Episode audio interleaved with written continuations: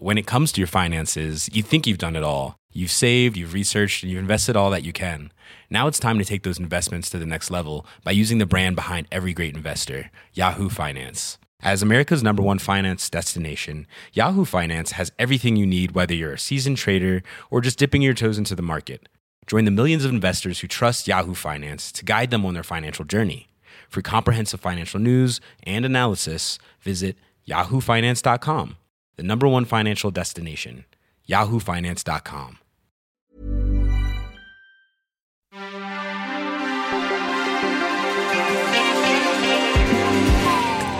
Bienvenue dans Next Épisode, votre podcast consacré aux séries télé tous les mardis à 19h sur Séance Radio et partout, tout le temps sur Internet à retrouver à la demande sur vos applications favorites, Apple Podcasts, SoundCloud, Podcast Addict, etc.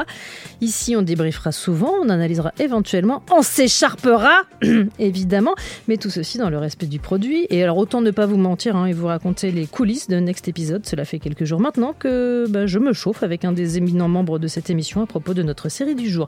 J'annonce donc des larmes de l'humiliation quelques-uns d'ailleurs des éléments constitutifs de la série qui suit, mais que je ne vous dévoilerai qu'après l'identité des débatteurs du jour. Marie Turcan, bonjour. C'est pas moi, salut. Marie Turcan, qui je le souhaite hein, euh, ardemment, jouera les arbitres. et éventuellement nous jettera de la boue ou de la jelly si vraiment les choses dégénèrent. Et bah, voilà, entre votre serviteuse et l'éminent membre suscité, Romain Burel. Bonjour. Ouais, salut, c'est ça. Quant à la série, c'est 13 Reasons Why, saison 2, qu'on débriefe après l'info du jour. Thank you. Une date de sortie annoncée pour la nouvelle série animée de Matt Groening, créateur des Simpsons et de Futurama, faut-il le rappeler? Ce sera le 17 août sur Netflix. Ça s'appelle Disenchantment. Quelques visuels ont aussi été dévoilés. Une princesse, un elfe, un démon. On lorgne clairement du côté de l'heroic fantasy. Et deux personnes assises au sort de cette table ont eu la chance de voir les images animées de la chose. Et pour le dire euh, clairement, bah, ça a l'air chambé, n'est-ce pas, Marie? Ouais, mais oui, c'était super. Ah bah ouais, nous on a vu des images. Moi, j'ai pas vu encore, ça. non. Je vous avoue que je suis assez curieux, curieux parce que je me demande ce que Matt Groening a raconté en 2018, quoi. Parce que pour les gens qui regardent encore les Simpsons de loin, c'est juste la catastrophe. Bah là, on est sur des elfes et des, des princesses Ouais, et des épées. je pense qu'il va s'en sortir parce qu'il parlera pas de ça, il parlera d'un d'un espèce de milieu médiéval euh, hyper cool. Là, la bande-annonce c'était hyper maligne parce que c'était 1 minute 30 juste d'images sans le son. Donc il, il, il montrait juste un peu l'esthétique et l'humour que ça va être sans vraiment des, donner les vannes. Et je pense que quand tu, tu peux pas sélectionner euh, des petites vannes de 10 secondes comme ça, c'est qu'il y a une qualité un peu derrière. euh, qui, euh, qui augure euh, que du bon. Voilà, donc le quota humour de l'émission est atteint. Hein. Je vous le dis, à partir de maintenant, c'est terminé tout ce qu'est le LOL. Retour à Liberty High. You don't know what was happening in this photo. You don't know what happened after. We're all in this together now. Don't you know about what goes on at this school? This is proof of who they all are. The truth doesn't always make things right. It's gonna keep happening. It doesn't stop. There is nothing left worth having except justice for our daughter. Justice pour Hannah Baker. Après avoir passé la première saison à découvrir les 13 raisons pour lesquelles la jeune fille s'était suicidée, la saison 2 est censée être celle de la justice et de la reconstruction. J'ai bien dit censée. Encore une fois, la série traite de thèmes extrêmement lourds viol, violence, bullying, parfois à la manière d'un polar, et de moins en moins façon teen drama. Qu'en avez-vous pensé? Eh ben, elle traite, euh, elle traite euh, exactement de tout ce que tu as dit, mot pour mot, c'est-à-dire que chaque épisode va traiter de son fait social, Ouais. exactement de, euh, de, de- On parle de tout dans la société, tout est mis dans la saison 2, comme elle était mise dans la saison 1. Alors pour moi, la saison 1, c'était en effet les 13 raisons qui ont poussé Anna à suicider, mais en fait, non, il y en avait 26. Et donc tu reviens dans Ouais. la saison 2, où on te, en gros, on t'explique que tout ce que tu as vu dans la saison 1, bah, c'était pas du tout complet.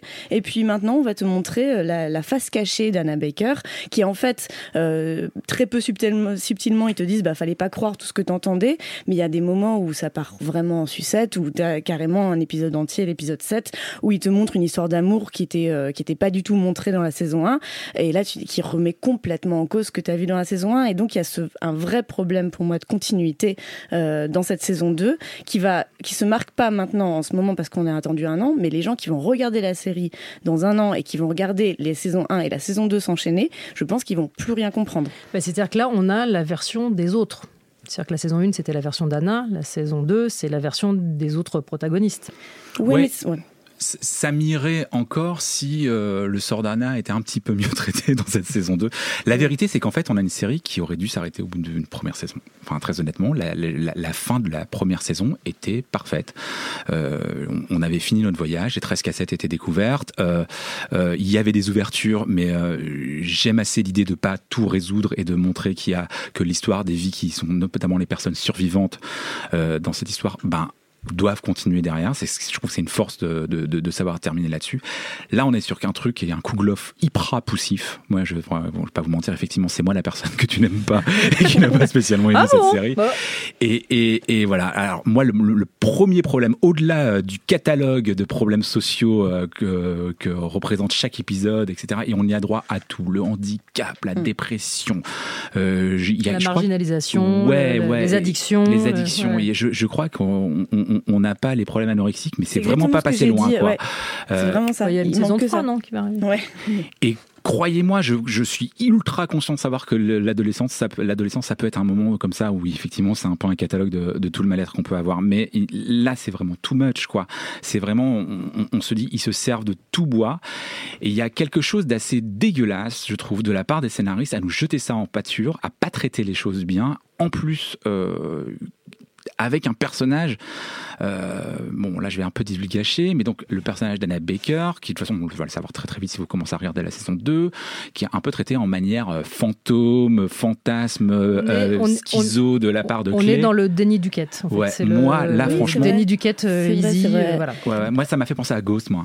Ouais, je trouve, je trouve que c'est- pas- ça aurait pas été un vrai souci s'il l'avait adressé. En, bah, en fait, c'est donc c'est le héros Dylan euh, Minette, que, comment il s'appelle Clay. Clay, Clay. qui voit des, des hallucinations, qui hallucine en fait. Et du coup, pendant toute cette avec saison, euh, c'est pas du tout adressé le fait que qu'en fait ce- cet enfant a quand même des gros problèmes mentaux. Hein. Globalement, Oui. c'est quand même, un- il est, ce serait, ça aurait été génial qu'il soit complètement dans la folie, que ce soit vraiment lui qui prenne de l'ampleur. Alors qu'en fait, c'est pas du tout traité comme ça. Pour le coup, on sent vraiment euh, l'envie d'utiliser cette actrice qui est un peu la tête d'affiche de la série dans la saison 2 et de un peu comme un gimmick. Euh, elle- je pense que cette saison 2 aurait été parfaite si elle n'avait pas été là. Si on avait vu vraiment ceux qui restent. Comment est-ce qu'ils vivent Comment est-ce qu'ils comment est-ce qu'ils s'organisent Traité de l'absence, mais en fait ça aurait été un parfait personnage absent de cette série. quoi. Exactement. Alors, m- moi, je suis pas complètement d'accord avec toi. Je trouve qu'il y a des épisodes assez admirables. Sur, sur l'intégralité de la saison, je comprends, ça fait trop, il y a effectivement un côté catalogue. Il y a des épisodes assez admirables. Et alors, moi, ceux que j'ai trouvé vraiment hyper bien sont pas nécessairement ceux des personnages qui m'intéressent le plus. C'est-à-dire que moi, je trouve que l'épisode du conseiller d'orientation est admirable en Mm. tout point. Je le trouve hyper touchant. Je trouve que le revirement du mec qui, qui est le, finalement est le seul à mettre genou à terre et à dire bah ouais ouais on a merdé, on a failli dans notre mission est un très bel épisode. Je trouve qu'il y a des super scènes avec les adultes. C'est- Il y a une pour le coup, conversation C'est entre- le seul adulte qui existe un peu dans la a, série. il y a hein. une conversation Non, il y a la entre a- qui, est- qui, qui est enfin moi je trouve Ah, c'est bouleversante. Hein. Non, non, elle, elle est top, mais c'est les deux personnages. Et dans les figures d'adultes, moi je trouve qu'il y a une très très belle scène entre, je crois, c'est Clay et son père sur pourquoi les ados mentent à leurs parents. Que je trouve d'une justesse absolue, d'une. Et je trouve que sur la violence de ce monde-là, alors oui, effectivement, il pousse le curseur très loin. C'est-à-dire que dans ce lycée, il y a quand même de très gros problèmes. Il y a des gros problèmes, le- mais surtout tu m'as mis Mais, euh, 21 épisodes à avoir cette, c'est l'épisode 9 je crois du principal, t'as mis Mhm. 21 épisodes avant d'avoir un épisode que t'apprécies sur quelqu'un. Euh, le, le, moi je me souviens quand j'ai vu l'épisode 1, il parlait de cette histoire de, de pages arrachées de son Ouais. agenda et après j'ai regardé les titres des épisodes et j'ai vu c'est l'épisode 9 où on va parler de ça. Mais qu'est-ce qu'ils vont nous dire pendant 8 épisodes, pendant Bah, cherche pas, tu 57 t'ennuies minutes super fort pendant les cinq premiers épisodes. Alors de moi, la- je me suis de- pas ennuyée. non, je me, alors je me suis pas non plus ennuyée. Non, je me suis, en- j'ai j'ai commencé à basculer au moment où ils ont fait n'importe quoi dans les flashbacks en inventant cette histoire d'amour. Mais au départ, je trouvais que c'était intéressant de montrer ben, le, le Jessica comment elle se, elle se reconstruit, une espèce de, de solidarité un peu entre, euh, ben il il reste les jocks euh, un peu méchants et puis il y a, il y a quand même Ouais. une entre toutes les minorités et tous les, les- un peu les déchus qui quand même se retrouvent un peu ensemble. Et c'est un peu ce qu'on retrouve même à la fin de, je vais pas spoiler, je vais pas divulgacher le dernier épisode, mais il y a une, il y a une belle scène de câlin collectif un peu qui fait vraiment un peu, euh, qui, Ouais. qui résonne avec Sense8 où tu as un peu une, une espèce de grandeur où tu sors un peu de, de- des histoires euh, euh, cartésiennes et des petits problèmes et tu te dis pas tiens c'est euh, c'est la, la lesbienne dans le placard et c'est machin là ça les ça, ils se regroupent un peu pour Non, être ensemble Moi, quoi. je trouve ça pas mal que certains de ces personnages qui ont été très maltraités dans la une, alors maltraités dans le sens où euh, ils apparaissaient vraiment comme des ordures finies, et quelques scènes de rédemption. Il y en a certains pour lesquels on, on comprend, en fait, Alors, C'est- ouais. euh, où on te montre ce que ça peut être d'être héroïque à l'échelle d'un gamin, en fait. Et ben moi c'est là où j'ai vraiment le plus de colère contre cette série, c'est que je trouve que ce personnage donc de violeur, donc, qui s'appelle Bryce euh, euh, dans la Qui série. est, qui est vraiment un des plus grands méchants. De, Ouais, c'est le, c'était pas du tout le bon personnage pour euh, adresser éventuellement ce que ce qu'est la zone grise entre guillemets qu'on peut avoir dans une relation sexuelle avec Ouais. à- à- avec quelqu'un parce que c'est tout l'objet en tout cas de be- beaucoup de cette série. Et ça ça va pas du tout. C'est un salaud fini. C'est quelqu'un qui a violé euh, le- personnage d'Anna dans la il y a pas il y a pas d'hésitation ou de elle s'est pas paralysée. Elle a vraiment demandé à ce qu'il ne se fasse Ouais. pas. Elle, elle- il ne la, la viole pas etc et donc euh, ce- ce- tout ce sujet soit sur cette Anna qui a pas été très claire, qui a eu des histoires un peu quand même. C'est un petit peu une salope en fait. C'est un Ah peu, comme- non, c'est un moi peu je ce qu'on t'explique. vraiment pas Ah, bah pris si, comme ça. Moi, longueur je- de- Alors, on te rend compte, bah, le personnage de Clé le- lui en veut d'une manière. Mais ça, c'est génial. Pour moi, Clé, c'est le plus, le, le plus grand connard de cette saison 2. Mais vraiment, moi, mon Moi, rêve, c'est que. Moi, mon rêve, c'est qu'on se rende compte que ce mec est un, un connard fini.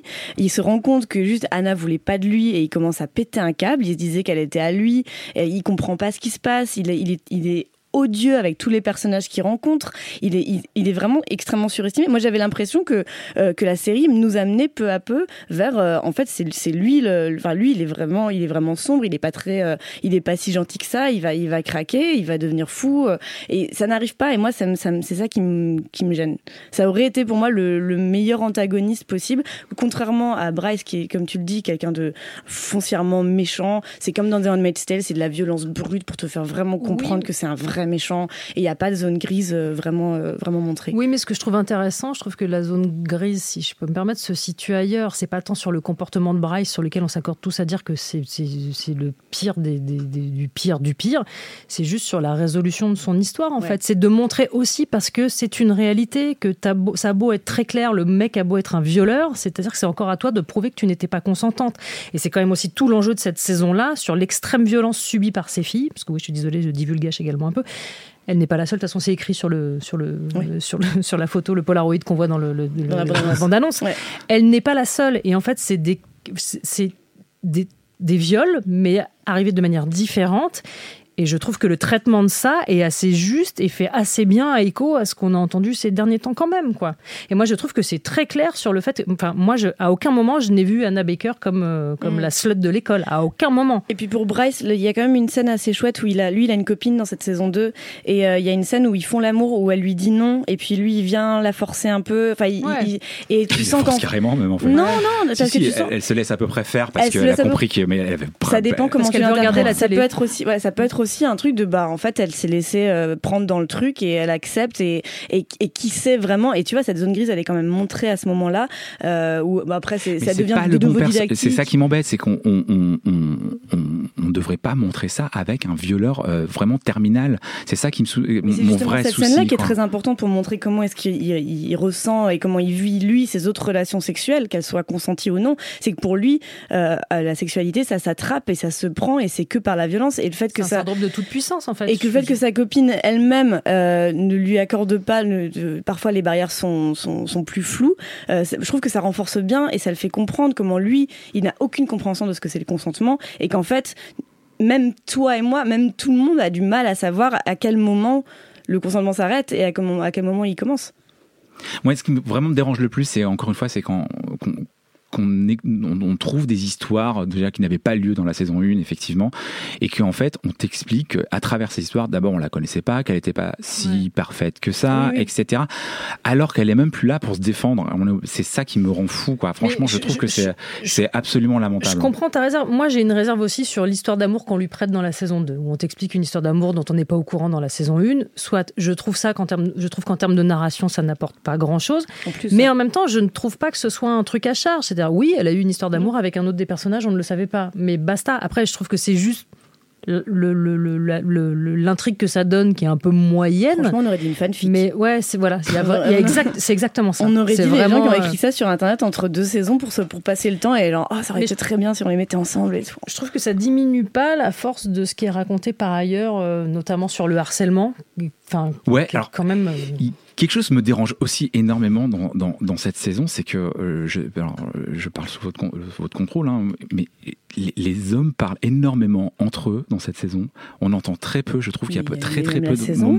Il y, a, il y a très très peu de moments où les femmes parlent vraiment entre elles de ce qu'elles ont vécu. Bah évidemment, c'est vraiment, vraiment pas une série où il y a beaucoup de personnages féminins forts qui se parlent entre elles. D'autres choses que d'hommes, encore moins. Exactement. Donc elle passerait pas le Bechdel déjà cette Ouais. saison 2. Et, et, et pourtant, il y avait que ça que j'avais envie d'entendre. J'avais envie d'entendre ces filles euh, se raconter cette histoire-là et de, avec leurs mots. Et donc, ouais, je, tu sors de, de cette saison avec une énorme frustration en te disant, euh, moi, enfin, j'ai beau être un garçon euh, pas forcément très très hétérosexuel, mais en tout cas, les- ces conversations d'hommes, je les connais déjà. Je les ai déjà entendues ailleurs, dans, la, dans des séries, etc. Maintes et maintes fois. D'ailleurs, on pourrait aussi parler des dialogues qui sont pas terribles, terribles aussi hein, sur cette saison 2. Euh, et non, moi, les, les seules personnes que je voulais entendre, c'était ces filles parler entre elles de ce qu'elles ont vécu. Ben, on amène un nouveau personnage qui n'était pas présent Mm. dans la saison 1, qui va se retrouver être un peu le pendant de Jessica, ou en tout cas euh, celle avec qui elle va parler. Mais moi, ce que je trouve intéressant sur le personnage de Jessica, parce que de toute façon, c'est, c'est, elle fait partie du nœud de l'histoire, c'est par elle que va passer la résolution ou non. Euh, encore une fois, c'est euh, c'est ce que la nana traverse. C'est-à-dire, que si on est très monolithique dans n'importe quelle série, c'est elle va parler, il va être condamné, Mm. basta cosy. En fait, c'est tout le cheminement de bah non, parce que parler, c'est pas si facile que ça, parce que ça a des répercussions, parce que t'as peur de pas être cru, parce que t'as pas envie que les gens sachent. Parce que, et tout ça, je trouve, est quand même extrêmement bien amené.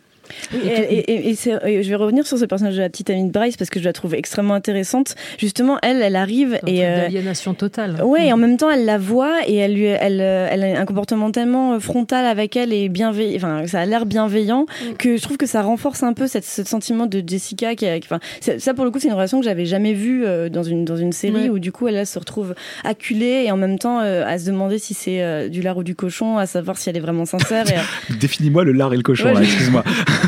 Qui est le lard Qui est de la sympathie. euh, Bon, le cochon, c'est. Bon, les Ouais. deux, c'est Bryce. Ouais. Euh, mais alors, on en parlait euh, juste avant d'attaquer ce podcast. Moi, je trouve qu'une des grandes forces aussi de la série, c'est que ces gamins jouent tous admirablement bien. Je sais que Marie n'est pas d'accord sur Clay, mais je trouve Non, lui, quand j'ai même. l'impression quoi, qu'il a les mêmes expressions dans toutes les séries où Ah, c'est mon Michael, c'est mon Michael Serra. et C'est mon Michael. Mais c'est Serra. pas du tout un Michael Serra, c'est un Serra. incel. Non, dans la série. Non, c'est tragique. Franchement, moi, je, moi, j'écrirai une fanfic là maintenant à la fin de, cette, de ce, ce podcast pour. euh, J'ai pour pleuré à la scène de l'église. Le discours de Clé dans l'église m'a fait pleurer. Oh. Ouais, mais je pense qu'on moi comme ça vient très très chercher les larmes, c'est fait juste pour te faire chialer. Du coup, il y a aussi, tu peux avoir aussi avoir un mouvement de recul en disant non mais là je vais pas y aller quoi. Ouais. Mais non, vous n'êtes pas d'accord, ça joue bien quand même. Le personnage de Justin, ce, ce comédien est admirable.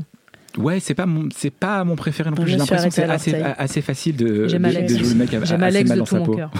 Ouais, j'aime J'aime bien Alex de tout mon Ouais, cœur. ouais. C'est un personnage absolument génial qui lui reconstruit autre chose, mais je trouve que ce que ça raconte de la reconstruction est pas si mal en fait. Je te trouve très dur sur le, sur le sujet. Ouais, mais alors et on va peut-être aussi parler de, de, de sans divulgacher, ça va être très compliqué.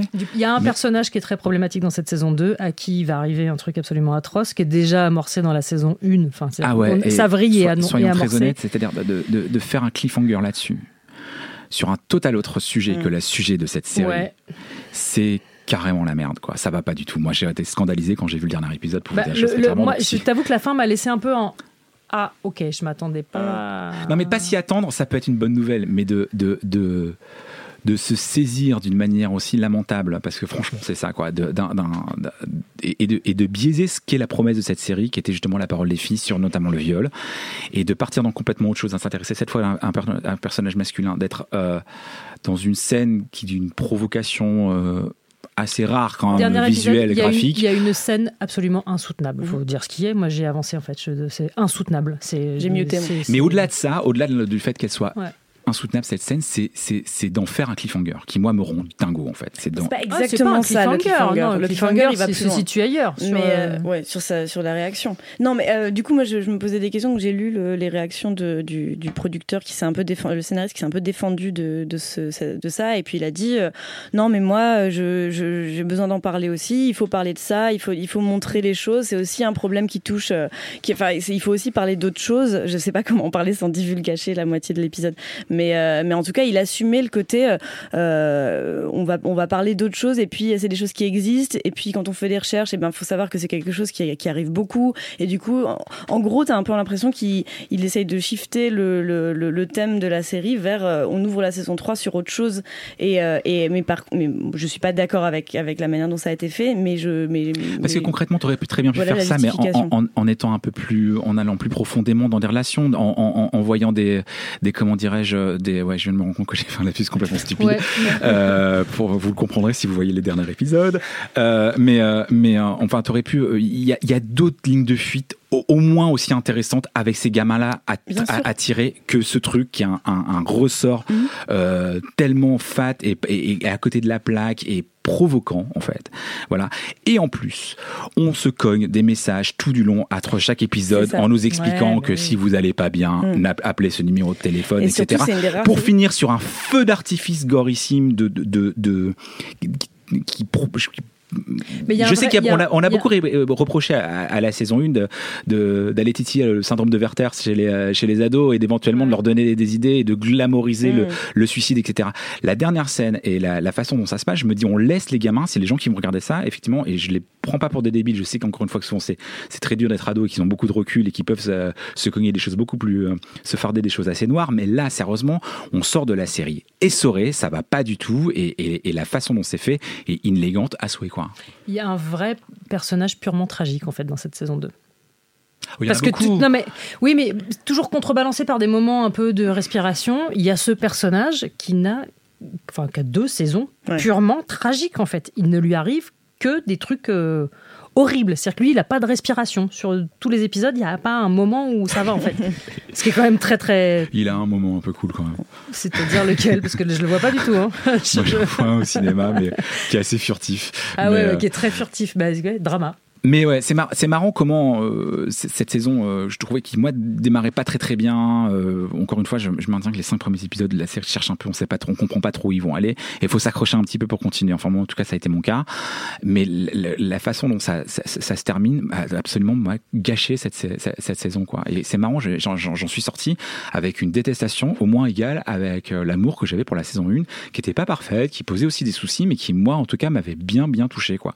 Je me rappelle sur la saison, il y a la scène du suicide d'Anna Baker, je me suis dit, j'ai rarement vu euh, ça au cinéma ou, en, ou dans une série télé, euh, cette précision, ce, ce, ce, moment où on voit la lame le rentrer dans le, dans le, dans le, et la difficulté de, de, de, se trancher les veines. Pour oui, parler très clairement, je me suis dit, waouh, j'ai jamais vu ça. Lui dira, ou eux diront que c'est exactement ce qu'ils essayent de faire dans la saison 2 et que euh, pourquoi est-ce qu'on n'aurait pas le droit de reproduire ce genre d'éléments choquants et, et, de montrer Pr autre chose? Principalement parce que tu l'as déjà fait dans la saison 1, montre-moi autre chose, quoi. Avançons, quoi. Ce sera donc euh, la conclusion sur euh, 13 Reasons Why, saison 2. Non, mais ouais, je trouve, je, enfin, je mettrais pas une si grande différence entre la saison 1 et la saison 2 aussi marquée. Il y a quelque chose. Euh, la saison 1, elle était quand même bourrée de défauts également. Elle était aussi beaucoup trop longue. Euh, t'avais, t'arrêtais pas de te dire, putain, mais Clé, écoute ces cassettes, on n'en peut plus. T'avais quand même des personnages hyper chiants. Fallait couper 15 minutes dans chaque épisode. C'était, euh, on a, on retrouve exactement les mêmes problèmes, le même Fallait truc se de. les chansons des années 80. Là, là je vous préviens, c'est encore pire. Non, mais là, ce qui est pire, là, c'est le même gimmick. C'est, bah, chaque, chaque épisode commence, c'est un personnage qui passe au tribunal, du coup tu te tapes sa voix off et puis il te raconte un truc et ah, c'est la même, même mécanique de narration. C'est la même chose, donc il ouais. n'y a pas les polaroids. Enfin, enfin les polaroids, c'est pas genre un polaroid d'un épisode, j'avais peur que ce soit ouais, ça. Moi aussi, j'ai eu très peur. Clairement, ils vont se finir par s'envoyer des tatous ou lire des dictées bah magiques. oui, je me dis qu'est-ce qui va être. Oh, un fax Mon dieu Qu'est-ce qu'ils vont faire du braille peut-être? Ah, ça peut être intéressant. Mais c'est ça le problème d'écriture. Je crois que c'est excessivement charté. Que là, ils se sont dit, on a, on a fait un carton avec la saison 1, donc on va rien bouger, on va juste un peu. et on va ouais. aller plus. on, va, on va y aller plus fort, parce que honnêtement, la, la, le, le, final de cette saison, il est juste. Moi, je pense qu'il est tout aussi fort. Je pense pas. Je pense, qu'il est vraiment tout aussi fort. C'est juste qu'on a, on a été habitué à la saison 1 et du coup on est moins objectif. On a, on a, on a un œil qui est pas du tout le même. Mais euh, si tu regardais cette saison comme, euh, comme une, une première saison, ce qui est pas très cohérent, mais euh, je pense pas que tu serais aussi choqué. on n'aurait pas l'impression qu'il y a une redondance dans ah bah c'est l'épisode 13. Au milieu de l'épisode 13, il va y avoir cette scène hyper choquante et après on va passer à autre chose. Mais c'est comme le, c'est comme les épisodes dans Game of Thrones en fait. Le, après le, après le Red Wedding, enfin tu sais, t'attends ouais. le moment où tout le monde va crever oui. en fait. C'est un peu ça. Il y a une espèce de gimmick, de truc. On va vous trouver un moment où il va se passer Trop un truc super mais horriblissime, Ouais. hein, ces Mm. gamins. Ça fait quand même beaucoup pour une classe de 14 élèves, quoi. Il y a un moment donné, on se dit, c'est la super chance à pas de bol. À C'est part se prendre c'est un astéroïde sur la gueule c'est en saison ju- 4, c'est je vois pas comment c'est ils la hein. jurisprudence euh, Wisteria Lane en fait. Déménager les filles en fait. Il se passe trop de galères dans cette Ouais, mais c'est ça, mais changer t'acceptes ça quand c'est tornade. quelque chose comme ça. Mais là, c'est pas ça que tu viens chercher, C'est pas incohérent, c'est un lycée mal géré en fait. Euh, c'est- non, mais c'est un lycée mal géré. Excessivement mal géré. Mais non, mais du coup, c'est les, c'est bullies qui règnent. C'est pas, enfin, tu vois, c'est pas un truc qui existe pas. Bon, allez, on arrête sur cette saison 2 maintenant. Je vous demande une recommandation Euh, moi, j'ai commencé à regarder Pause. la Ah, série de, de, de Ryan de. Alors, je vous préviens, le, le- le pilote dure 1h17, donc faut se, bien. faut se faire des 1h17. J'ai- C'est un peu la mode en ce moment des pilotes ultra longs, en Non, fait. ça a toujours été. Les, les, les pilotes de, de série du câble, ça a toujours été 1 heure, 1 heure 10. Mais là, je veux dire long et, longuissime en fait. C'est-à-dire que voilà, Euh, ce que j'ai vu m'a intrigué, ce que j'ai vu m'a euh, assez plu. C'est très chatoyant, c'est très Ryan Murphy pour les gens qui aiment le Ryan Murphy où il y a des perruques de traviole et, et beaucoup de couleurs euh, fluo. Non, il y a énormément de personnages transgenres Mmh. et ça fait un bien fou. C'est-à-dire que là, on se dit, ça y est, en fait, là, on, on est sur une série où, vraiment on parlait transparente euh, il, y a, il y a 15 jours ou la semaine dernière. Euh, euh, là, on est sur quelque chose de choral et on n'est pas justement sur des personnes jouées par des personnes cisgenres. Et il y a une espèce de, jubilation à voir ces femmes exister, se saisir des rôles qui sont faits pour elles, qui sont taillés pour elles.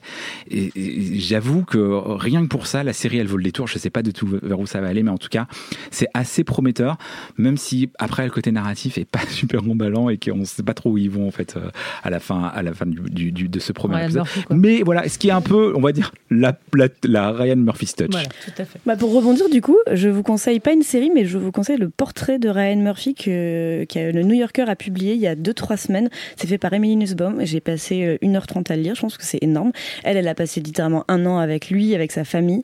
Tu apprends énormément de choses sur lui que je ne connaissais absolument pas. Euh, tu vois comme pourquoi il est mu. Euh, Lui, il, aime qu'on parle de son travail en parlant de baroque. Il aime pas qu'on dise que c'est un truc euh, pour les homos. Il, euh, explique exactement comment est-ce qu'il est passé de Glee à American Horror Story. Tu comprends vraiment qui est ce mec qui a quand même 50 ans, euh, qui est maintenant un peu le roi des séries euh, aujourd'hui. Euh, il est extrêmement bien fait et, euh, c'est vraiment un super travail aussi pour comprendre la personnalité derrière le mec. Et du coup, ça, il parle un peu de pause et il parle un peu du fait qu'il a engagé euh, la moitié de sa newsroom et sa writings room était faite de, avait été constituée de personnes trans.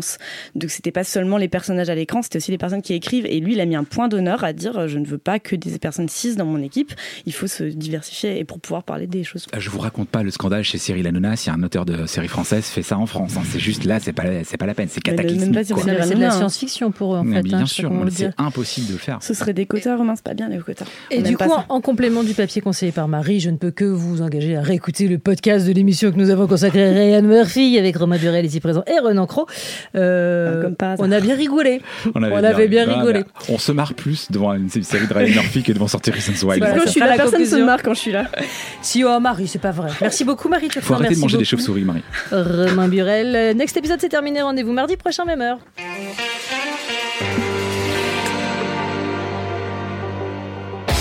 L'idée est là, mais la cohérence n'est pas là du tout. Quoi. Fin de séance, le lundi à 19h. Bah, il a des très très bonnes intentions, puis tout s'éc- tout s'écroule sous une dramaturgie vraiment hyper poussive. Retrouvez Thomas Camacho et Pierre Delors. C'était quand même le grand écart entre euh, Source Code et Warcraft. On s'était d'ailleurs posé la question euh, pourquoi Warcraft? Et sur toutes les applications podcast.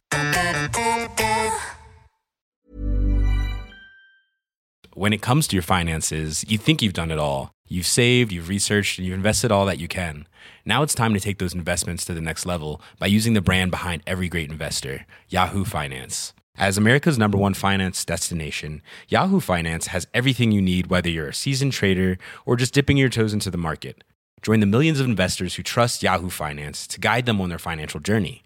For comprehensive financial news and analysis, visit yahoofinance.com, the number one financial destination, yahoofinance.com.